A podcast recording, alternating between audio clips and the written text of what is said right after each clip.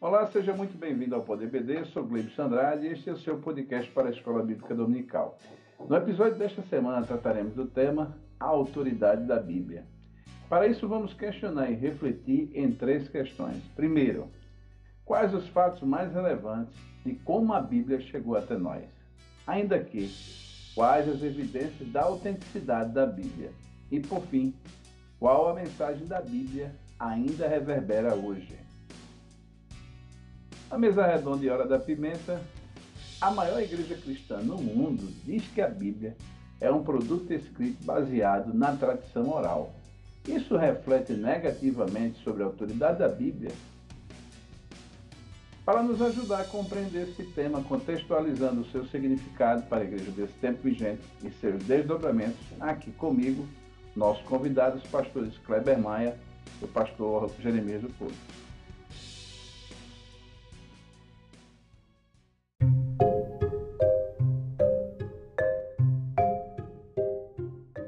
Pai do Senhor, pastor Kleber Maia, meu companheiro de todas as edições, e pastor Jeremias. Estamos, enfim, iniciando um novo trimestre e agora, dessa vez, o assunto teológico da vez é bibliologia. Vamos falar da Bíblia, pastor Jeremias, suas considerações iniciais sobre esse tema importante sem o qual não há sustentação para a teoria cristã. Pastor Jeremias. Bem, muito obrigado mais uma vez pelo privilégio de estarmos aqui juntos. Semana passada tive a honra de, ao lado do pastor Kleber Maia, encerrar o trimestre passado sobre o apóstolo Paulo e agora também ao lado do pastor Kleber Maia com a sua mediação, pastor Gleison Andrade, a oportunidade de a gente discutir este trimestre, né? A lição de hoje é quase que uma lição introdutória, que trata da supremacia das Escrituras. Eu diria que é uma oportunidade ímpar que os nossos irmãos vão ter em suas classes, de ter um estudo, eh, eu diria que não de maneira pormenorizada, mas um estudo em síntese dessa matéria, que é uma matéria-chave em todos os seminários. Bibliologia. E bibliologia significa basicamente conhecer a Bíblia como ferramenta. Quando se vai para o exército, uma das primeiras atividades que o soldado desenvolve é conhecer o armamento bélico que ele vai utilizar, como é que se monta uma arma, como é que se, como é que se desmonta uma arma, qual é o papel de, de cada parte da arma que ele tem em mãos, ou seja, em síntese, né? É de maneira até muito, muito rudimentar, né? só para ilustrar. E bibliologia, eu diria que, em linhas gerais, tem essa finalidade. Você precisa conhecer a arma que você usa. E qual é a arma que usamos?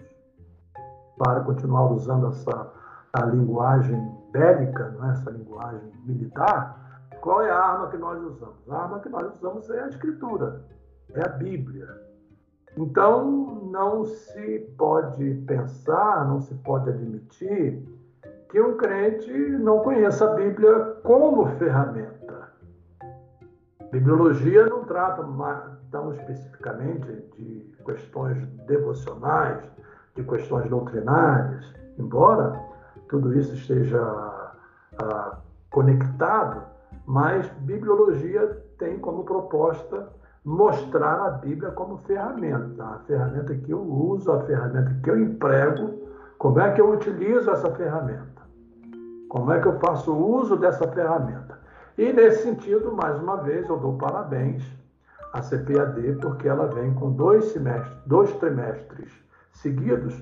O trimestre anterior, onde estudamos sobre a vida do apóstolo Paulo, e este trimestre com essa oportunidade ímpar, né? porque é, até levando em conta essa flexibilização que tem havido no seio evangélico, de tratar a escritura de uma forma um pouco mais flexibilizada, adotando muito o método de interpretação histórico-crítico que vê a Bíblia meramente como um livro literário no mesmo nível ah, dos demais livros.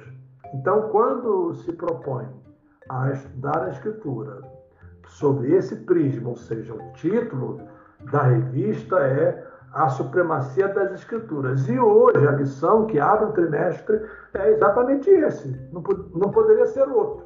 A autoridade da Bíblia. Ela tem autoridade? Ela é única nesse sentido? Ou existem, digamos, outras gradações de autoridades e a Bíblia seria uma delas? Então, eu, com alegria, estou aqui para ao lado do meu querido pastor Kleber e ao seu lado a discutir esse tema e a apresentar aqui algumas, uh, alguns subsídios é, para ajudar os nossos professores no próximo domingo. Muito bom. Muito bom. Pastor Kleber, eu quis dizer, pastor Jeremias fez uma abertura né, metafórica, né, usando a questão comparativa da arma, e o, o, o texto que o comentarista escolheu, ele também metaforicamente usa a lâmpada né, como guia para iluminar. Em algumas passagens a Bíblia é comparada com a água que mata a sede. Enfim, de fato, hoje estamos falando de algo extremamente fundamental para a fé cristã e, por que não dizer, o Evangelho, né? A fé evangélica não sobrevive sem a Bíblia. Pastor Kleber Maia. De fato, pastor Glebson, é uma alegria estar aqui mais uma vez, juntamente com o pastor Jeremias, e trazer a abertura desse trimestre, né, o primeiro episódio desse novo trimestre, que vamos tratar sobre a autoridade da Bíblia, e é um assunto da maior importância, um assunto que é uma base fundamental.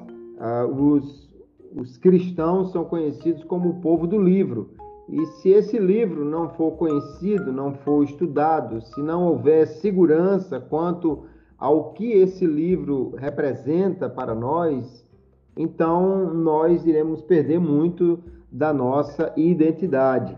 Nós precisamos entender o que é a Bíblia, o que ela representa, como Deus fala através da palavra porque do contrário nós vamos ser apenas um grupo religioso que tem um texto padrão, assim como muitos outros têm, e nós entendemos que a Bíblia Sagrada não é apenas um livro religioso, não é apenas um, um livro que traz é, um, uma ideia sobre religião, mas é a própria revelação de Deus à humanidade e daí que vem a sua autoridade. Por isso, começamos bem com um tema muito importante e o trimestre promete realmente trazer uma riqueza de, de assuntos para a edificação da igreja. Eu creio que será muito, muito edificante.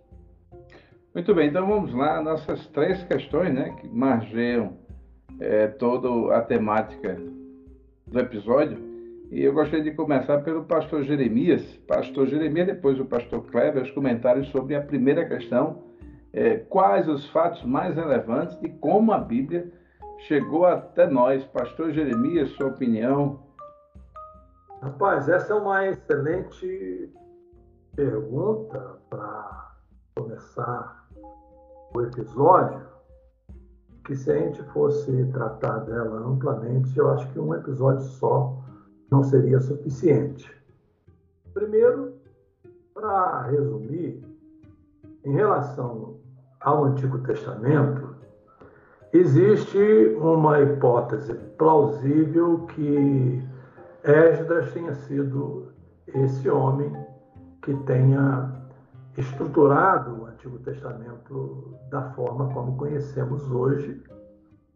E quando lemos, por exemplo, as menções que o próprio Jesus faz ao Antigo Testamento, ele faz as menções costumeiramente usadas uh, no âmbito do judaísmo. Tanto quando ele está com aqueles dois discípulos em viagem para Emaús, quanto posteriormente em seu encontro com os discípulos e dando a eles as instruções logo após a ressurreição, ele também faz alusão à mesma classificação usada pelo judaísmo, e isso vem desde a época de Esdras, depois do exílio, no período pós-exílico, quando há o retorno a, das tribos do sul, ou do Reino do Sul, para Jerusalém, reconstrução do templo e reacomodação litúrgica, religiosa e até em relação à própria escritura, quando a própria escritura é explicada horas e horas. Então, a partir desse momento, nós temos aí uma visão, eu diria, bastante básica, não é? de que essa configuração do Antigo Testamento ela vem da época de Esdras e isso é confirmado também ah, quando aqueles judeus em Jâmnia, eles se reúnem, o Conselho de Jâmnia, quando eles autenticam, quando eles validam essa divisão do Antigo Testamento e esses 20, 39 livros que fazem parte do Antigo Testamento. Vindo para o Novo Testamento, nós temos de pensar o seguinte: ah, tivemos aí as contribuições, por exemplo, de Marcos, que geralmente é tomado como a fonte mais antiga e de onde os outros evangelhos, digamos, é, tiraram dados para produzir os seus evangelhos. Né? Ah, nós temos aí o exemplo de Lucas, né? Lucas, quando começa seu evangelho, Evangelho de Lucas, no capítulo 1, ele menciona as pesquisas que foram feitas, né? E ele fala que essas pesquisas foram feitas de forma bastante acurada, né? buscando a exatidão, buscando a precisão histórica. Né? Isso, é, isso é muito claro na, na introdução do Evangelho de Lucas e outra vez se repete lá na introdução de Atos, e ambos, Lucas e Atos, ah, são da mesma autoria. E depois vem as cartas, cartas essas que pormenorizam a doutrina de Cristo. Essa doutrina ela pode ser é, encontrada de forma resumida no Sermão do Monte e depois pormenorizada nas cartas paulinas e nas outras cartas também, claro, por óbvio. E essas cartas foram escritas levando situações muito particulares, levando em conta situações muito particulares, não é? para tratar da, daquelas questões que começaram a surgir ah, no início da igreja. A igreja foi plantada, a igreja começou a desenvolver-se e o desenvolvimento da igreja ah, gerou a necessidade de que os apóstolos escrevessem essas cartas.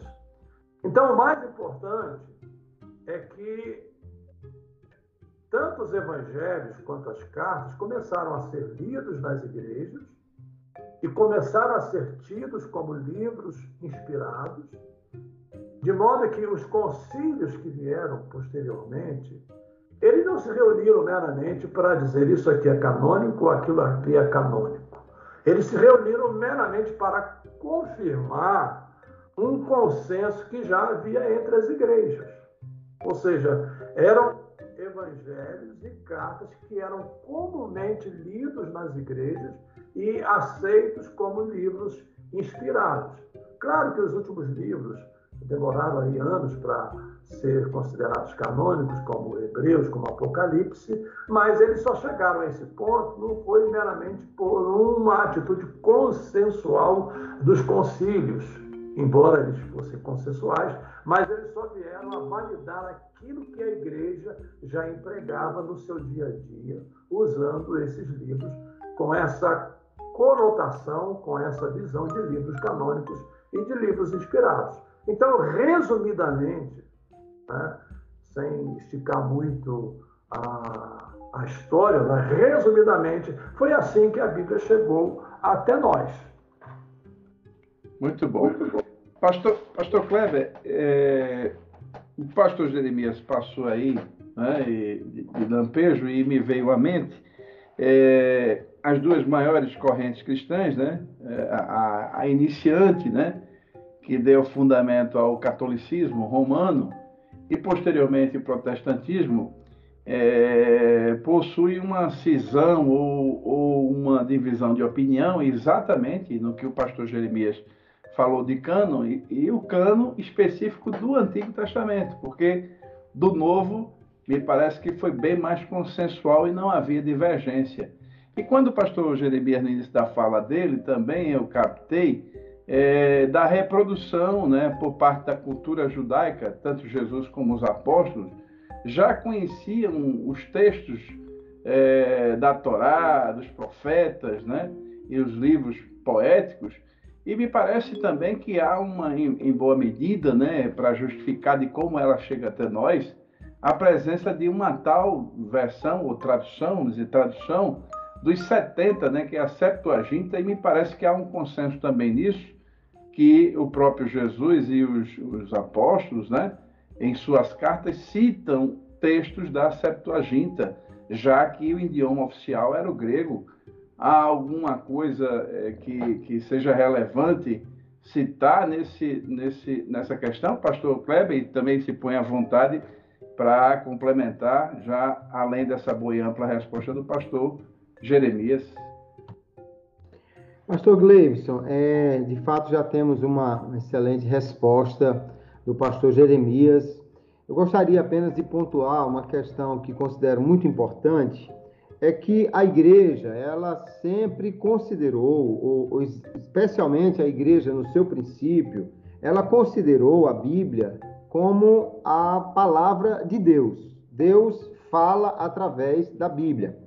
E na realidade, a Bíblia é mais até do que simplesmente a revelação de Deus, porque a Bíblia é o meio pelo qual Deus cumpre o seu propósito. Nós vamos ver que tudo que Deus fez no universo que nós conhecemos, ele fez por meio da sua palavra. Deus sempre agiu por meio da sua palavra. E, portanto, a Bíblia é a palavra de Deus que traz o propósito de Deus para o mundo, que traz a revelação de todo o projeto de Deus para o mundo. Então, tudo que temos na Bíblia é fala de Deus. E a voz de Deus, ela é equivalente à ação do próprio Deus. Eu acho interessante no Salmo 29 que em dois versículos o salmista diz isso. Ele diz no verso 5: A voz do Senhor quebra os cedros. Aí ele diz: Sim, o Senhor quebra os cedros do Líbano. E no verso 8 ele diz: A voz do Senhor faz tremer o deserto. E ele diz: O Senhor faz tremer o deserto de Cádiz. Porque a palavra de Deus é a ação de Deus no mundo. De forma que rejeitar a palavra de Deus é rejeitar o próprio Deus. Isso é muito importante para considerar, porque tudo que a gente tem que olhar na Bíblia é o que é realmente palavra de Deus. E aí, o primeiro grande critério para que qualquer escrito pertencesse ao cânon é que ele deveria ser um escrito profético ou apostólico, ou seja, escrito por alguém que reconhece que foi Deus que lhe falou, foi Deus quem revelou-se a ele. É nisso que vai se distanciar totalmente a Bíblia de outros escritos religiosos e até de livros que foram considerados importantes lá no no início da igreja, né, como por exemplo Didaquê, que é um livro que também circulou logo no início, mas por que, que ele não foi considerado é, inspirado para fazer parte do cânon?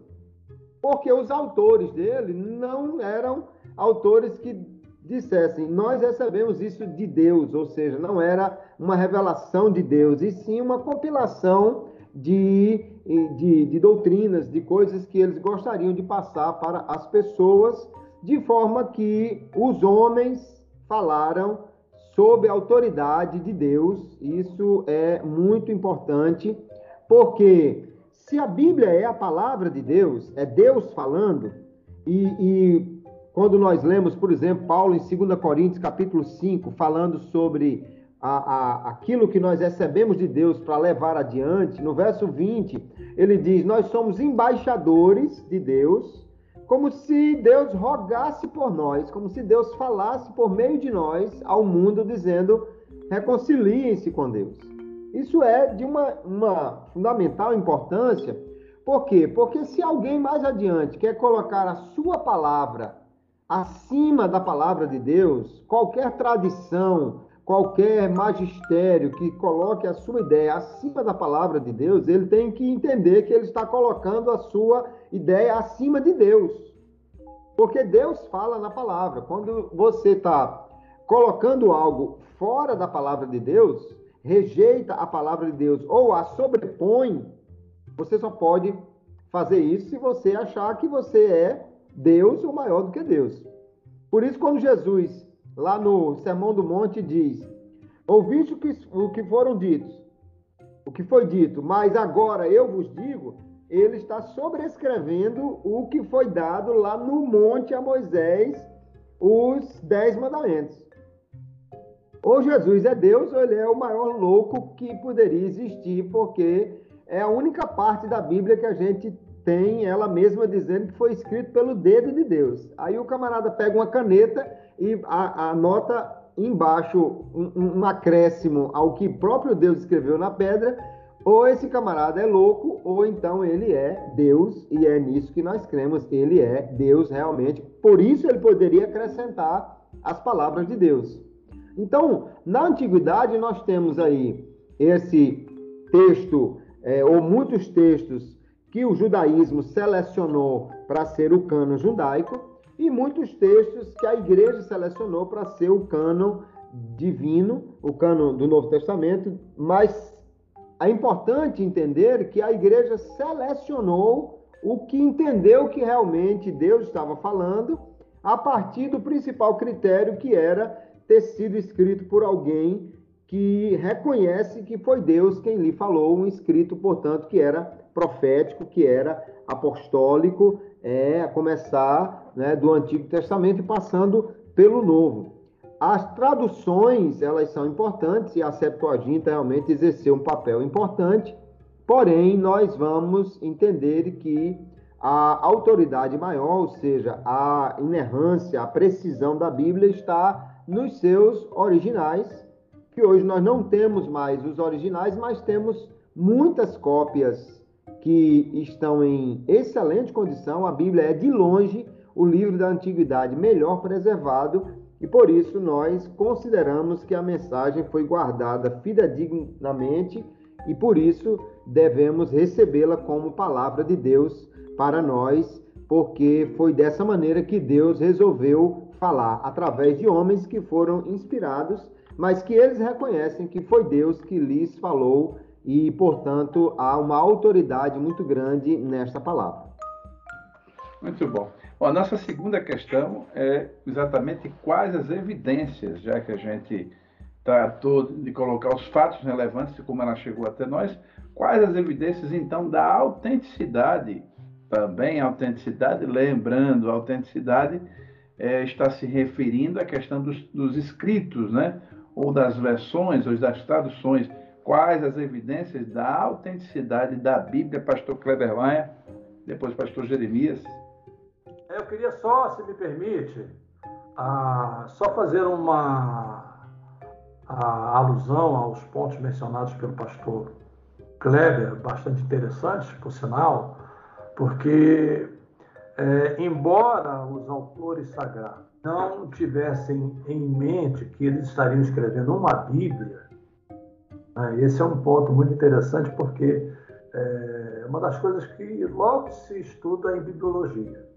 Né? A Bíblia foi escrita por 40, ou cerca de 40 autores num período de aproximadamente 1.600 anos. Alguns deles foram contemporâneos, outros viveram épocas diferentes e também ah, de origens distintas do ponto de vista profissional, ou das funções que ocupavam. Né? Então, eles não escreveram pensando que estavam escrevendo uma Bíblia, digamos assim.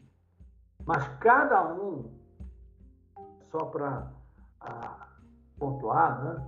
cada um tinha a consciência plena de que estavam escrevendo, ou mesmo aqueles profetas que não deixaram nada escrito, né? nós temos os profetas que não escreveram nada, como Elias, por exemplo, né? mesmo eh, esses, eles estavam sendo boca de Deus, né? eles eram inspirados por Deus estavam produzindo algo da sua própria iniciativa ou simplesmente ah, como se eles estivessem impondo aquilo como ah, algo produzido por eles mesmos. Mas todos, embora não tivessem essa concepção de uma Bíblia, mas eles tinham essa concepção clara, sim, da inspiração divina, tanto aqueles que deixaram livros produzidos quanto aqueles que ah, foram usados por Deus de forma oral, como é o caso de Elias, que eu acabei de citar. Importante complemento do pastor Jeremias. Pastor Kleber, então, sobre a segunda questão. Muito bem, quando nós falamos de evidências, né, o nosso comentarista, que aliás fez um excelente trabalho aqui, o pastor Douglas, ele fala de evidências internas e de evidências externas. E o, o fato principal da Bíblia, é, aquilo que é tido como regra maior de interpretação, é exatamente o fato de que há uma unidade na Bíblia e com isso nós dizemos como regra máxima de interpretação que a Bíblia interpreta a Bíblia ou as escrituras interpretam as escrituras. Porque nós temos de fato 40 escritores pelo menos, temos três idiomas, escrito em três continentes diferentes, num período de aproximadamente 1.600 anos, mas nós temos uma unidade na Bíblia que torna realmente, primeiro, uma mensagem central única e depois um texto de altíssima coerência. Se você pegasse 40 médicos de escolas diferentes, vivendo em períodos diferentes do, do, da história humana, e mandasse eles escreverem um, um, tratado médico sobre. Bastava que fosse sobre um tipo só de doença, a gente não teria unidade nenhuma nessa história, e um ia dizer uma coisa, o outro ia condenar aquele tipo de tratamento, mas quando nós temos aí a Bíblia Sagrada, nós temos uma unidade de forma que nós vamos encontrar o, os escritores da Bíblia citando a própria Bíblia. O Senhor Jesus citou Moisés, citou os profetas, o Senhor citou é, diversas passagens do Antigo Testamento. Nós vamos ver Pedro citando escritos de Paulo e equivalendo à Escritura, dizendo que alguém distorce como faz com as demais Escrituras. Nós vamos ver então uma uma coerência muito grande em que o, os, os profetas são citados amplamente no Novo Testamento e o próprio Novo Testamento faz referência. Paulo também fala do que Jesus disse, né? Quando ele trata, por exemplo, do casamento, ele diz: "Digo não eu, mas o Senhor" ele ali provavelmente está citando uma fala de Jesus que ele já encontrou em algum escrito que já circulava, em algum evangelho que já circulava, e, portanto, nós temos essa coerência muito grande, que é muito importante entender isso, porque às vezes nós temos textos na Bíblia que não são muito claros, textos difíceis. Né? A própria Escritura reconhece isso. Pedro diz que tem pontos difíceis nas, naquilo que Paulo escreveu. E, no entanto, a grande regra é exatamente que um texto que seja mais claro deve ser utilizado para esclarecer um texto que seja menos claro. Com isso, você preserva a coerência, a unidade das escrituras. Ele vai falar também como é, evidência interna a questão das profecias, aquilo que a Bíblia é, aponta para o futuro e, e mostra que foi é, cumprido totalmente. Ele citou aqui o nascimento virginal, na verdade, alguns teólogos preferem falar de concepção virginal, mas isso foi apontado muito tempo antes. No Antigo Testamento, nós temos profecias como a de, do surgimento de Josias, que iria profanar o, o altar e que se cumpriu mais de 300 anos depois. Profecia de Isaías acerca do nascimento de Jesus, que vai se cumprir aí algo em torno de 700 anos depois. Mas não é apenas é, essa ideia de a, a, um, algo, algo que se cumpriu, porque isso, além de ser básico para o que é considerado verdadeiro profeta, mas é a, a precisão do texto bíblico. Um caso como esse que eu citei, o profeta dá o nome da pessoa que anos, 300 anos depois, vai profanar aquele altar. E, e, isso é uma coisa que nós não vamos encontrar em textos religiosos de uma forma em geral. Alguém pode até querer comparar com profecia de Nostradamus ou coisa parecida, mas não há nenhuma comparação, porque esses textos são muito obscuros. Enquanto que a Bíblia, ela fala algo e aquilo se cumpre de uma maneira muito precisa, o que dá realmente essa evidência interna das escrituras serem autênticas além de muitas evidências externas. Hoje nós temos muitas descobertas arqueológicas que mostram, eh, inclusive, povos como os hititas, que alguém disse que nunca existiram, foi uma invenção da Bíblia, e depois descobriram é, textos que falavam desses povos, descobertas científicas o livro de Jó, né, muito antigo, mas já fala lá de coisas que o homem só veio descobrir muito tempo depois, como o interior da terra de fogo e, e, e tantas outras coisas.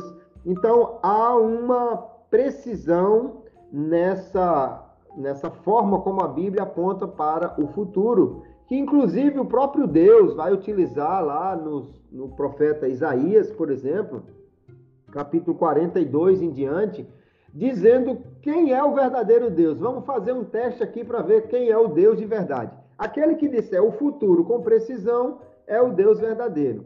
Já que os ídolos não podem fazer isso, então fica estabelecido que eles são falsos deuses, e isso é importante, porque a Bíblia de fato traz essa evidência muito segura da sua autoridade. Importante para encerrar a minha fala aqui, que a Bíblia ela é de longe, de muito longe, o livro da antiguidade que tem o maior número de manuscritos, manuscritos bem documentados, que embora tenham algumas diferenças, mas segundo Norman Geisler, as diferenças representam em torno de 2% do total. Para ter uma ideia, o, o Alcorão, que é um texto da Idade Média, um texto bem mais recente, quer dizer, nenhuma cópia antes da Idade Média a gente tem, e na realidade é um texto, segundo ele, que só tem 90% de precisão, e a Bíblia tem muito mais precisão para mostrar realmente como Deus trabalhou para manter a sua palavra e a sua revelação de forma que chegasse até nós da melhor maneira possível por isso, por tantas evidências, nós podemos crer realmente que a Bíblia é um livro autêntico, ou seja, verdadeiro naquilo que ela se propõe trazer para nós como revelação de Deus. Muito bem. Pastor Jeremias, o que dizer então dessa questão de, da autenticidade, que eu acredito, como bem disse o pastor Kleber, é, acredito que em grande parte a responsabilidade das traduções, né? Há alguns que tentam achar chifre na cabeça de cavalo, pegam muito com essa questão da tradução dos textos e algumas implicações de acréscimos ou retiradas por interesse religioso ou por questão de forçar uma conotação que não estava no original. E o que, é que se pode dizer nesse sentido também, pastor Jeremias? É, eu gostaria de me reportar a dois pontos que o pastor Kleber mencionou de forma muito bem ah, explanada. Primeiro, em relação à, à própria Bíblia em si, ao tempo em que ela foi produzida, eu mencionei isso já na fala anterior, mas apenas a título de reforço, é que foi um livro escrito em aproximadamente 1.600 anos, por cerca de 40 autores, alguns foram contemporâneos, mas a grande maioria não, e também de estratos sociais diferentes. Né? E ele, de forma muito clara, o pastor Kleber mencionou uma coisa que eventualmente eu menciono quando ministro aula de bibliologia. Né? Eu digo, olha, se eu pegar aqui é, 30 pessoas e colocá-las dentro de um hotel, hotel por 15 ou 20 dias e dar a elas um tema e mantê-las ali sem nenhum contato com o externo e também isoladas umas das outras, elas não conseguirão produzir um texto em que haja unidade. Será um texto com inúmeras contradições, conflitos, e, e o organizador do texto vai ter de rearranjar tudo, rearrumar tudo, reescrever tudo, é, podar os excessos, etc. E ainda assim, essa unidade vai ficar prejudicada. O que não acontece com a Bíblia, com a Escritura. É? Ela, ela tem uma harmonia perfeita, completa. Ah, aí entra essas questões que o irmão mencionou. Né? A questão das traduções. Nós temos de pensar que o trabalho de tradução, primeiro, é um trabalho complexo, difícil. Segundo, no caso da Bíblia, nós estamos lidando com idiomas arcaicos, não é o hebraico moderno, não é o grego moderno, mas são idiomas daquela época e que hoje praticamente ah, não estão em uso. Não é? Estamos lidando, por exemplo, com expressões idiomáticas que ah, são comuns a cada ah, idioma, a cada uso ah, desse idioma na vida ah, comum do povo, não é? E essas expressões muitas vezes são intraduzíveis. Então, você tem que usar o que nós chamamos em tradução de equivalência dinâmica. Claro, sempre que possível, usar a tradução literal. Mas há momentos que essa tradução literal fica inviável, sobretudo, por exemplo, quando estamos tratando de linguagem poética, e aí você tem que trabalhar com a equivalência dinâmica. E aí é que entram as dificuldades, muitas vezes, a falta de compreensão, por mais conhecimento que os nossos tradutores têm, mas a falta de compreensão do significado dessas expressões né, naquela época, né, e a tentativa de traduzir, e aí gera, de fato, essas dificuldades. Então, o, o conselho que eu dou para os estudantes da Bíblia é que não se prendam a uma tradução apenas. É que eles tenham pelo menos é, três, quatro, cinco versões, tanto em português, e se tem acesso à língua inglesa, versões em inglês, versões em espanhol, e se tem acesso a outras línguas, como por exemplo o alemão, não é? versões em alemão, porque a, a, a, o cotejamento dessas versões. É... Por sinal, Pastor Jeremias, por sinal, o senhor falou do alemão, eu me lembrei que é exatamente no idioma alemão as questões relacionadas à palavra virgem, né, que aparece no profeta Isaías, né, é um dos problemas e até a questão é, do uso do, da palavra Deus no singular e Elohim. Eu acho que é exatamente o ponto é, da transliteração do alemão, onde apresentou também muito problema, já que os nossos grandes biblistas inicialmente eram quase todos eles alemães, né? Ah, não tem como. Você, se você vai estudar teologia bíblica, você não pode pensar ou excluir os alemães. Né? É por lá que passa a teologia. Né? Depois ela vem para os Estados Unidos né? e daí ah, alcança o mundo todo. Então, é, são, são questões, como já dizia o pastor Antônio Gilberto, né? Ele, numa frase muito simples, ele explicava isso dizendo: se as possíveis contradições, entre aspas, elas podem ocorrer ou por má interpretação nossa ou por má tradução. É? A tradução não foi bem feita, até porque ah, existe essa questão que chamamos de evolução semântica, ou seja, ah, os termos vão ganhando novos significados ao longo do tempo, e de repente significados que nós não compreendíamos Mas hoje, em razão dos estudos filológicos, dos estudos arqueológicos também, né? Eugene Peterson, quando ele escreveu aquela paráfrase, a mensagem, ele disse que a grande preocupação dele é que ele ia para os estudos bíblicos com, bíblicos com essa Bíblia em linguagem formal. É? As traduções elas são muito formais né? e, e as pessoas não entendiam. Né? Então ele explica esse, esse, processo de tradução e, e, fala entre outras coisas que essas descobertas ah, arqueológicas, muitas delas, por exemplo, encontraram listas de de compras de padaria, compras de açougue, compras nos armazéns, e muitos dos termos usados ali naque, naque, naquelas listas são termos que estão no grego koiné da Bíblia do Novo Testamento. Né? Ou seja, o, o, grego empregado naquela época era um, um grego popular, um grego em que o povo lia e entendia. Né? E aí ele faz uma crítica que, em certo sentido, eu também faço, né? essa tentativa de sacralizar a Bíblia, entre aspas, né? e fazer aquela tradução tão formal que as pessoas não entendem.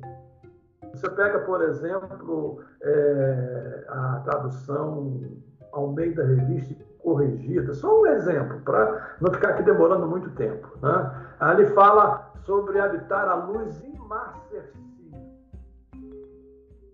esse é um termo que o povo não usa, o povo não entende, o povo não compreende. O que é isso? O que significa isso? Né? Então, sem cair numa tradução, digamos, é, vulgar, né? mas eu acho que as traduções precisam é, encontrar um, um ponto de equilíbrio para que, que. E essa é a intenção, é, é, não é mudar a mensagem, é tornar a mensagem clara hoje, a mesma mensagem que foi dada naquela época. Né? Esse é um ponto. E outro ponto que eu quero mencionar, que ele mencionou no final, é a questão do aparato crítico. Né? Todos os manuscritos que temos hoje não são cópias originais, ou seja, saídas diretamente da mão dos autores. E isso é normal, não é? porque naquela época o material ah, não era com essa qualidade que se tem hoje, e com o passar do tempo, eles eram às vezes ah, guardados em cavernas e, em outros lugares, eles iam perdendo a, sua qualidade, ia sendo, iam sendo depreciados, e com isso esses manuscritos se perderam. Então, o que temos hoje são cópias, mas não é algo comum só aos manuscritos bíblicos. Né? Você pega, por exemplo, as Ilíadas de Homero. Quando falamos das Ilíadas de Homero, nós estamos falando de manuscritos. Você não tem os textos que Homero escreveu. E esse é um ponto que ele mencionou. O aparato crítico, o que é o aparato crítico? O aparato crítico é a soma desses manuscritos existentes hoje. E, segundo os especialistas na área, nós temos aí aproximadamente 6 mil manuscritos entre livros completos, entre é, fragmentos né, de livros bíblicos.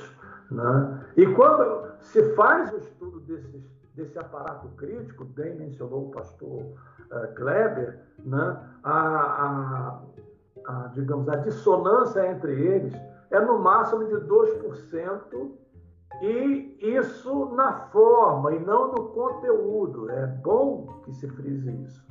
É na forma, ou seja, no modo de dizer, mas não no conteúdo. Aí quando você vai para as Ilíadas de Homero, que você não tem, e as Ilíadas são, são críveis, né?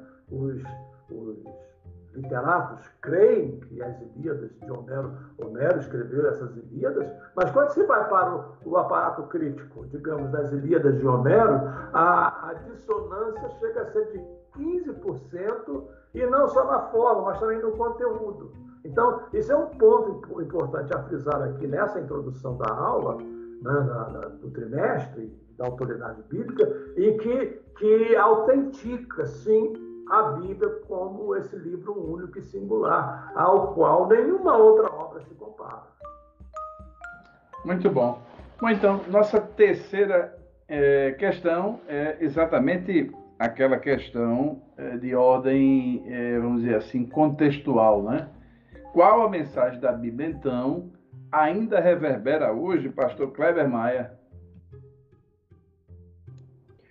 Pastor Gleibson, é, a mensagem da Bíblia, ela é, pode ser, de uma certa maneira, resumida e, e toda a Bíblia vai apontar num sentido que continua sendo a mesma mensagem que nós propagamos hoje. Primeiro, que o grande problema do homem é a desobediência contra Deus. Esse é o, o, o mal maior, ou a fonte de todo mal, é quando o homem desobedece a Deus, que a Bíblia chama de pecado, e é esse mesmo o, o termo pecado, é transgressão, é desobediência. E o, o grave problema é quando hoje alguém quer pegar a Bíblia apenas como um, um, livro motivacional, falar das coisas boas, citar frases é, importantes da Bíblia, mas sem mostrar o que realmente ela aponta. O homem está afastado de Deus por causa da sua desobediência, no entanto, Deus oferece salvação por meio de Cristo. Esse é o grande tema central das Escrituras. Um, um, problema que às vezes alguém que quer apontar supostos erros da Bíblia não para para considerar é que a Bíblia não é um livro científico, não é um livro usado para fazer revelações técnicas. A grande mensagem da Bíblia é essa: o homem precisa da salvação de Deus por meio de Cristo. E, portanto, quando a Bíblia fala de, de números, por exemplo, de, de pessoas que, que morreram, de anos que alguém reinou, de, de, de quantidade de soldados que tinham um exército, ela usa a forma comum, arredondada para tratar desses números e não a forma científica. É, no entanto, olhando para a Bíblia, nós vamos encontrar lá a revelação de como Deus tem um padrão de vida que agrada a Ele e aquele então que quer ter um relacionamento com Deus só pode viver desta maneira, como a Bíblia aponta, sendo que não é possível o homem comum viver da maneira que agrada a Deus, sem ele estar numa aliança com Cristo e ser capacitado e guiado pelo Espírito Santo. Esse é um ponto fundamental que a Bíblia revela e que nós precisamos sempre destacar. E ainda nós precisamos entender que, no que diz respeito à história a, a Bíblia mostra Deus como governante do universo, aquele que tem o controle de toda a história. Então é aquele que levanta e abate nações, aquele que sabe tudo que vai acontecer, porque nada escapa do seu controle, e nós, olhando para esta, esta ideia, vemos Deus na Bíblia como o Deus não somente que estabelece reis em Israel, mas como aquele que estabelece reis na Síria, na Babilônia, onde ele quiser. Ele é o Senhor da história. Isso é importante demais nós entendemos, porque o Deus que nós servimos, o Deus que nós pregamos hoje, é o mesmo Deus, ele não mudou. Ele continua sendo o governante do universo, aquele que tem o controle de tudo que acontece, de forma que às vezes nós ficamos muito preocupados, até mesmo os crentes, meu Deus, onde é que isso vai parar? Como é que isso vai ser? Será que, que, que tal país vai dominar o mundo? Será que isso? Será que a besta? Será que. Mas só que nós precisamos entender: a Bíblia aponta inequivocamente para um único governante do universo, que tudo o que acontece, acontece por permissão dele. E muitas vezes ele vai intervir na história para fazer acontecer aquilo que ele quer ou para trazer tudo a um rumo ou a um direcionamento que ele pretende para o mundo, de forma que eu diria essa é a grande mensagem que nós temos para lembrar da Bíblia. O homem está em pecado, mas Deus oferece salvação por meio de Cristo. Há um padrão de vida que Deus quer que nós vivamos, mas só é possível viver se formos guiados, capacitados pelo Espírito Santo. E Deus é o grande governante do mundo que tem o controle da história e, portanto, nós não precisamos ficar preocupados onde o mundo vai parar. O mundo vai parar onde Deus quer colocá-lo, porque na realidade ele está nas mãos de Deus. Eu creio que com essas três grandes ideias nós podemos é, atualizar o mundo em qualquer circunstância com a mesma velha mensagem, mas que continua sendo atual para hoje. Não precisa ser atualizada a Bíblia, precisa é o mundo se atualizar e entender que a Bíblia tem uma mensagem que é a mesma, porém ela é verdadeira em todos os tempos e deve ser usada para guiar a vida de todos aqueles que quiserem ter um relacionamento com Deus. Muito bom. Pastor Jeremias, sua opinião sobre essa questão né, de contexto da mensagem da Bíblia ainda reverbera hoje em nossos dias? Meu querido Gleberson, meu querido pastor Kleber, pastor Kleber acabou de fazer uma excelente exposição e é interessante aqui frisar o seguinte, não é? Deus não agiu, e eu tenho que ter bastante cuidado na forma de me expressar, ah, no sentido de reunir um corpo de escritores, organizar ah, uma metodologia no sentido de produzir a Bíblia e dar a cada um deles uma responsabilidade. De forma alguma. Deus é soberano, Deus governa e Deus se revela. E temos a revelação geral, que é mediante a natureza, o próprio comentarista eu acho que faz alusão a isso também. Né? E temos a revelação especial, que é a própria Escritura. Né? E Deus não se preocupa em ficar dizendo: olha, eu estou me revelando, olha, eu estou. Não, Deus simplesmente vem e se revela. Né? E ele se revela, no caso da revelação especial, no caso da Escritura, ele se revela usando o braço humano, ou seja, os escritores, os instrumentos, ah, cada um falando para a sua época. Né? Ah, e nesse falar para a sua época, também essa mensagem se torna universal, porque a mensagem que é dita para cada época, ela está conectada com a história da salvação. Essa história da salvação começa a ser contada no Gênesis e ela tem a sua conclusão no Apocalipse.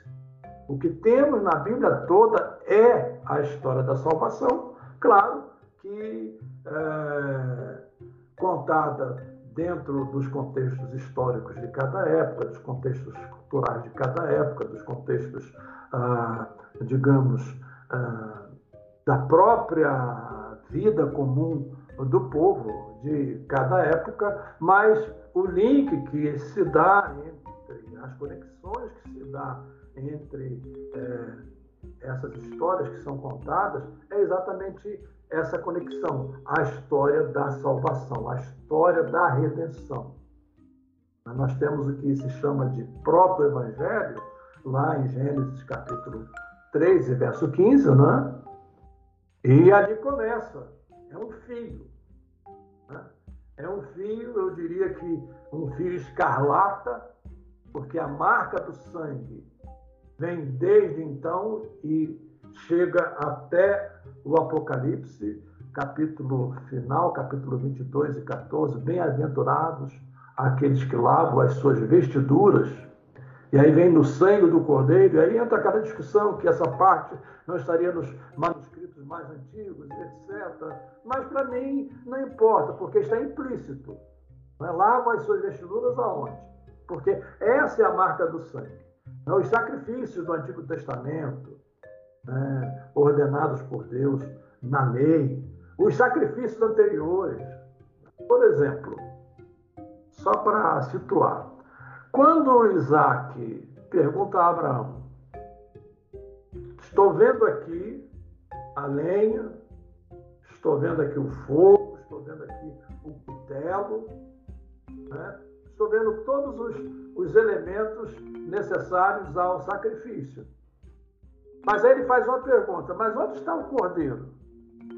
Essa pergunta não surgiu do nada. Ah, de repente ele pensou, não, é porque ele já estava acostumado que havia com frequência a prática desses sacrifícios, que eram sacrifícios apontando para o perfeito sacrifício da pessoa de Cristo. Né? No Calvário, perfeito, único, eterno, completo, eficaz, suficiente e qualquer outra coisa que a gente possa usar para qualificar. Né? Então, a mensagem bíblica é a mensagem de redenção, é a mensagem de salvação e nós não podemos mudar essa mensagem. Nós podemos, ah, digamos, ah, usar ah, meios para levar essa mensagem. Aí eu me lembro de Sadhu Sudassin, aquele grande evangelista indiano, que dizia o seguinte: se você vem para a Índia trazer água, traga a água em copo indiano. A água não muda, não é? ela é H2O em qualquer lugar. Né? Então, a água que levamos, que é Cristo, ela não muda, mas você pode se instrumentalizar de, eh, de diferentes meios da cultura onde você vive, do lugar onde você vive, de maneira que a mensagem permaneça intocada. Muito bom. Bom, chegamos à hora da mesa redonda e hora da pimenta. Lembrando a quem está entrando hoje, por acaso, e ouvindo o primeiro episódio, é natural da gente ter um momento introdutório, três questões, e a hora da mesa redonda, que também é, nós coincidimos com o momento onde a gente dá uma pimentada nesse prato do conteúdo como todo, que trata da seguinte questão. A maior igreja. Pimenta nordestina. É verdade, pastor Jeremias. Pimenta nordestina da Bahia para cima. então, mas eu acredito que o pessoal do sul também gosta de uma pimentinha ali no, no ah. churrasco gaúcho, né? No, fe, no, no, na feijoada carioca, né? Sempre tem uma pimentinha no pimento, no, no, alimento é, brasileiro, e eu vou dizer assim, no alimento mundial, porque eu estou aqui em Portugal e também os portugueses gostam de uma pimentinha. então vamos lá. A questão: a maior igreja cristã no mundo diz que a Bíblia é um produto escrito e baseado na tradição oral. Isso reflete negativamente sobre a Bíblia e sua autoridade, começar pelo, pelo pastor eh, Jeremias. Rapaz, você me joga bomba. Primeiro, a gente tem que distinguir o seguinte: quando a Igreja Católica usa esse argumento, ela faz uso para defender uma tese que foi formalizada no Concílio de Trento, em que a tradição tem o mesmo nível de inspiração da Escritura. Se a Escritura não diz, mas a, tradução, a tradição afirma, então isso tem valor autoritativo tanto quanto o valor da escritura. Essa é a primeira razão né, pela qual a igreja defende esse, essa, essa linha de raciocínio. Só para ressalvar. Ah, em segundo lugar, nós não podemos excluir a oralidade do processo. Né? Por exemplo, vamos pensar em Moisés. Moisés já surge na história praticamente anos e anos depois. Né? Se você for pensar nesses termos, né? dois mil anos depois, talvez, ou até mais, né? ele surge na história. E ele escreve o Pentateuco.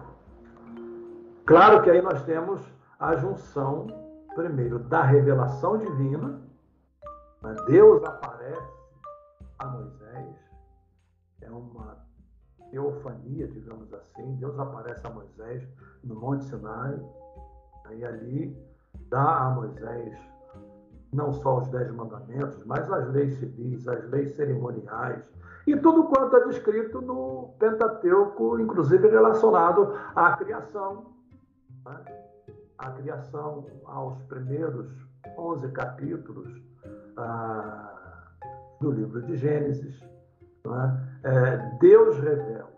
Mas, ao mesmo tempo em que Deus revela a Moisés, é? eu creio que, e aí vou tentar usar uma hipótese aqui, e também ah, uma tentativa de, de antropomorfizar, ou seja, trazer isso para o nosso entendimento. Né? É, talvez Deus possa ter dito assim para Moisés: Moisés, esse pessoal está dizendo isso e aquilo e aquilo e aquilo. Né? Porque você encontra literaturas da época que descrevem o dilúvio, descrevem outros fenômenos. Né? É, e isso foi passado de oralidade, de, de forma oral, né, de geração para geração, mas a, as descrições se tornaram distorcidas, para não entrar muito no mérito, né, porque o tempo não dá. Né? Então Deus chega para Moisés e diz: Olha, é isso aqui, mas não é desse jeito. Foi assim, assim, assim e assim. Né? Ou seja, Deus dá a Moisés o retrato preciso, cirúrgico, correto da criação e de todos os outros episódios relacionados com a história da salvação e que envolve outros povos. Você vem nesse processo no Gênesis, ele vai se afunilando até que chega em Abraão e aí a história continua através da descendência de Abraão. Então, esse é o modo como Deus age, no meu entendimento, é? talvez no seu diálogo com Moisés, ah, tenha sido mais ou menos dessa forma.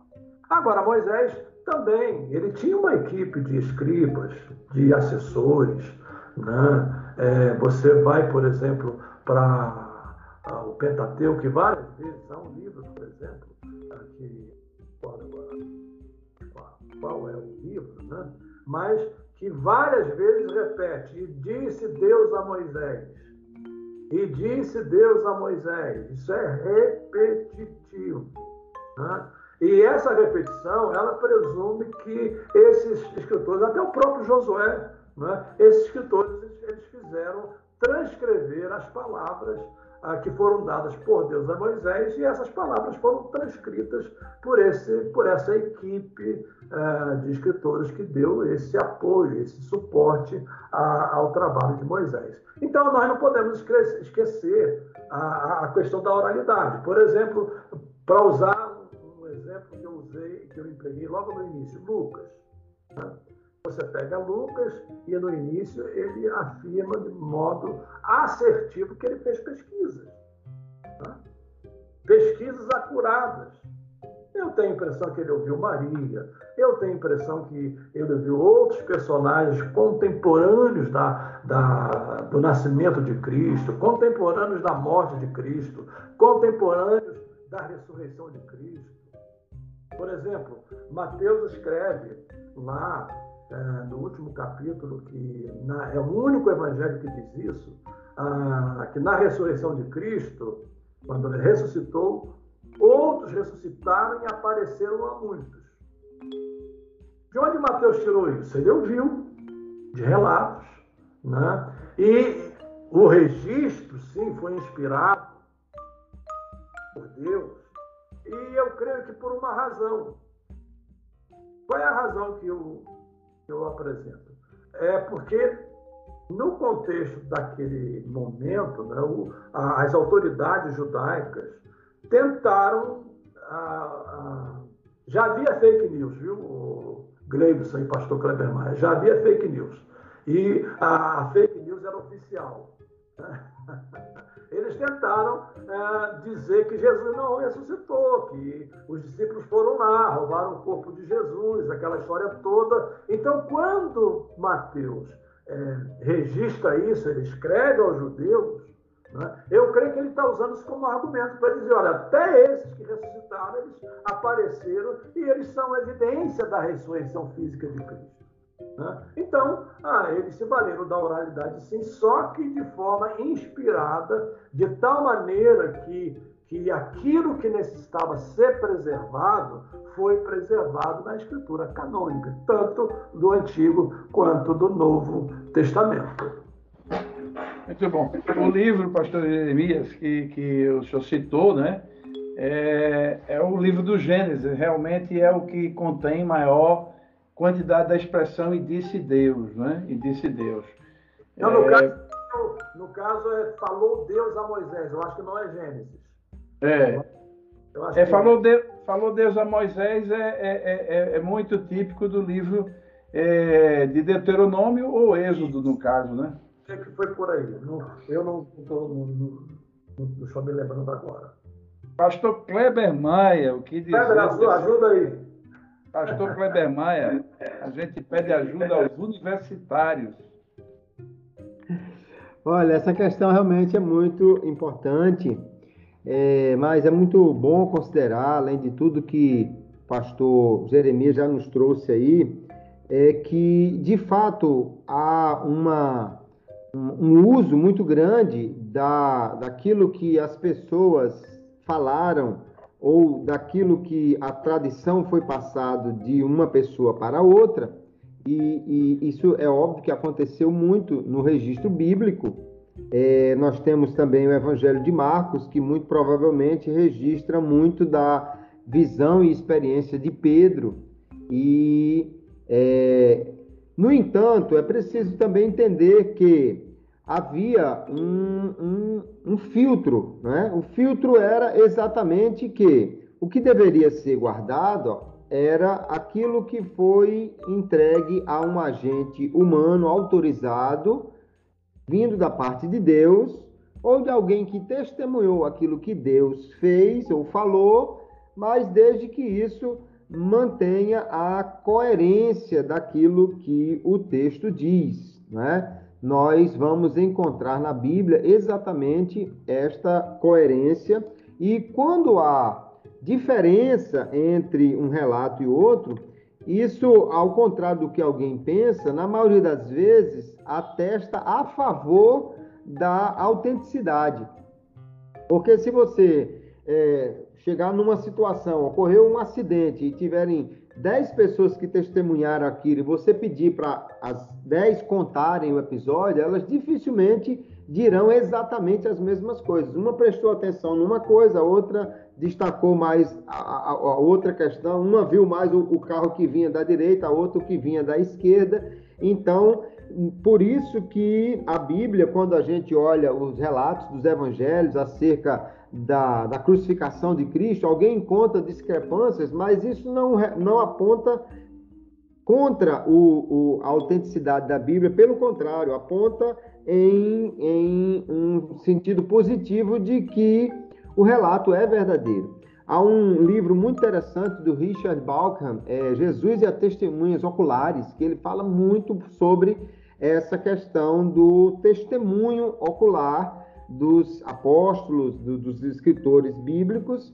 de forma que é, é interessante a gente perceber que há sim o uso dessa oralidade. Agora, o que não pode haver é a incoerência. Quando a Bíblia diz, por exemplo, todos pecaram, Paulo deixa claro que essa é uma, uma doutrina que o Antigo Testamento já assegurava, não há homem que não peque, não há nenhum justo. Quando a tradição diz que, no entanto, a mãe de Jesus não pecou, viveu sem pecado, isso entra em choque ou contradição com o que a, a Bíblia afirma. Então, esse tipo de, de uso de uma, uma fala posterior que contradiga aquilo que já está escrito é o que nós condenamos na, no uso da tradição ou em qualquer tradição que queira se sobrepor às escrituras. É, não há como você defender algo contrário àquilo que a Bíblia já aponta. Então, que há uma tradição, que cada é, tradição, a tradição evangélica ou reformada e tal, tem o seu entendimento tem as suas ferramentas para interpretar a Bíblia, isso é aceitável, desde que a Bíblia continue sendo a regra infalível. A única regra infalível é a Bíblia Sagrada. A Bíblia não falha, mas as nossas interpretações dela, elas são falíveis. Então nós podemos conversar, tentar entender um com o outro, mas o que não pode é haver uma contradição de forma alguma principalmente naquilo que são as doutrinas basilares, as doutrinas básicas da Bíblia. Jesus é o único Salvador, isso é muito claro na Bíblia, os apóstolos afirmaram todos isso. Se alguém apresenta um, um co-salvador para poder ajudar alguém, isso está fora, portanto, não dá para aceitar, e é nesse, nesse ponto que nós discordamos de qualquer tradição ou interpretação que vá contra as Escrituras, mas entendemos sim que testemunhas oculares foram importantes e foram usadas por Deus para o registro daquilo que ele queria nos deixar na palavra. Muito bom. Chegamos então ao momento final das considerações. Eu quero pedir inicialmente ao pastor eh, Jeremias, e junto com aquela boa e velha dica pedagógica, pastor Jeremias, meu amigo, muito obrigado mais uma vez. Muito obrigado, pastor Kleber Maia, pelo privilégio, é, pelo planejamento. Eu só volto agora na lição de número 11. Teremos aqui outros companheiros e até lá né, teremos aí bons episódios, se Deus quiser. Né?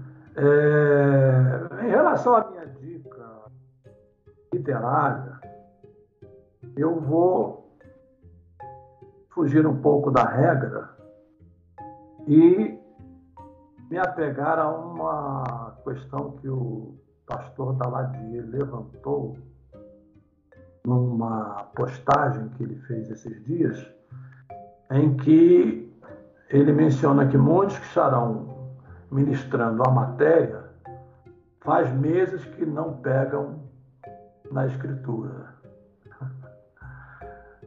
em outras palavras, a minha dica é essa não vai ensinar sobre, sobre Bíblia se a Bíblia não faz parte, digamos, do seu dia a dia. Se ela está lá na prateleira, já cheia de poeira, se faz tempo que você não pega a Bíblia, eu primeiro sugiro que você vá à Bíblia, estude a Bíblia, se prepare, eh, principalmente nesses aspectos né? porque esses assuntos serão levantados em sala de aula, né? nesses aspectos da Bíblia como ferramenta, né? da Bíblia como ferramenta. Há pessoas na igreja, aí eu não faço, falo isso no sentido crítico, né? É, crítico é, pejorativo, né? negativo, mas que não, não têm os livros da Bíblia memorizados, né? de Gênesis a Apocalipse e isso é um ponto importante da matéria bibliologia. Né? Você memorizar Gênesis, Êxodo, Levítico, Número, Deuteronômio, Josué, Juízes, você vai por aí afora. Né? Tem isso memorizado. Né? Por quê? Chega na hora que você vai ler um, um texto lá nos profetas menores, a maior dificuldade que as pessoas têm é achar onde está o profeta menor. Até porque pouco se prega nos profetas menores, então as pessoas têm menos facilidade. A não ser naquelas Bíblias que tem aqueles índices né, do lado, né? mas hoje praticamente não se faz esse tipo de Bíblia. Né? Então, é, a minha dica literária é essa hoje. Eu não vou indicar um livro, tem muitos livros bons. O pastor já mencionou aí o o Norman Gasler, né? a, a CPAD tem lá um livro chamado é, A Origem da Bíblia, que eu, eu, tenho esse livro, eu indico, sugiro. Né? Há muitas boas obras nessa área, né? mas não vá para a escola, para a classe, tá? conhecendo o que os outros dizem sobre a Bíblia, mas você mesmo não conhece a Bíblia. Você mesmo não compulsa a Bíblia, não lê a Bíblia, não estuda a Bíblia e, e não sabe nem manuseá-la como ferramenta. Então, essa é a minha palavra nas minhas considerações finais. Agradeço a esse abençoado grupo né, que faz parte do Pod, do Pod EBD, sob a liderança do nosso querido Gleibson e também do pastor Kleber, que está desde a primeira hora. Muito obrigado. Que Deus os abençoe. Muito bem. Pastor Jeremias e Pastor Kleber, eu lembrei, eh, na oportunidade que, que tive né, de fazer minha formação eh, teológica, eh, de uma disciplina que tinha eh, na Esteadeb, no Rio Grande do Norte, que tive o prazer, até lembro o nome da professora, tenho um bem, um carinho muito grande por ela, a professora irmã Vilma, eh, era aprendendo a ler a Bíblia dentro do curso de teologia, e eu tenho boas lembranças da maneira metódica como ela colocava a leitura da Bíblia como, como um precedente. Antes de qualquer boa teologia, a leitura da Bíblia é fundamental. E me veio, me veio o senhor falando, pastor Jeremias, isso me saltou a memória de uma maneira muito viva e lembra aí é, com carinho da professora Vilma, que me colocou essas primeiras lições da metodologia de ler a Bíblia e ficou muito, eu acredito que eu aprendi alguma coisa. Pastor Kleber Maia. Pastor Gleibson, também quero aqui agradecer por mais um episódio que posso trazer a minha contribuição ao lado do pastor Jeremias Couto, que sempre é uma honra muito grande estar aqui com ele, juntamente com o pastor Gleibson, nessa, nesse comando aqui do Pod EBD. Eu quero deixar é, como uma, uma dica para os professores, talvez na abertura da aula, dependendo da sua classe, se o professor trouxer um bilhete escrito à mão, não assinado, e entregar a cada aluno o bilhete. E o bilhete, imagine que tem uma ordem dizendo assim: doe o seu celular para o professor. E saber quem vai atender a essa ordem o bilhete sem ser assinado por ninguém, tá? É? E ele poderia trazer um outro bilhete aí, quem sabe combinar com o pastor da igreja ou com o pai de algum aluno para dizer, aí dá uma outra ordem mais simples, mas dizer assinado o pastor da igreja dizer doe é, oferte cinco reais para a sua classe hoje, assinado o pastor com o carimbo dele ou o, o pai do aluno com a letra que ele reconhece. E, e aí, daí trazer a discussão a importância de você saber quem está dando uma ordem, de quem está vindo, para você poder cumprir ou não, porque isso faz muita diferença. E aí entrarmos nessa discussão da autoridade das Escrituras como palavra de Deus para nós. Espero que seja uma aula muito produtiva e que todos os professores, alunos, todos os ouvintes sejam grandemente abençoados nesse trimestre que nós vamos iniciar agora.